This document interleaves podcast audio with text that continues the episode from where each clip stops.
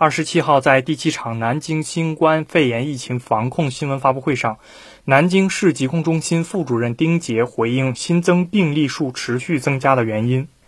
南京市疾控中心副主任丁杰说：“呃，近期呢，病例报告增这个增多，主要呢还是跟这次疫情发生的它的这个场所的特殊性，以及呢这个病毒的这个呃传染性强有关。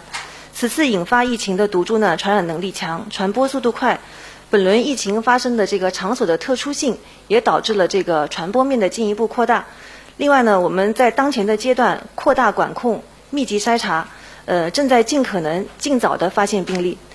本次疫情的这个早期感染呢，它是出现在机舱的这个保洁人员当中，然后在保洁人员的这个人群中呢，就是呃快速的传播，通过他们的这个社会活动啊，或者是家庭接触，以及呢对工作场所的污染，导致了这个进一步的传播。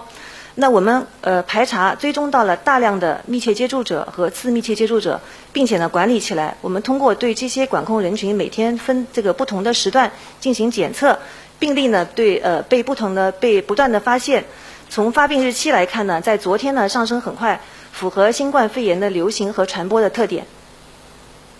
新华社记者刘宇轩，实习生张可欣，江苏南京报道。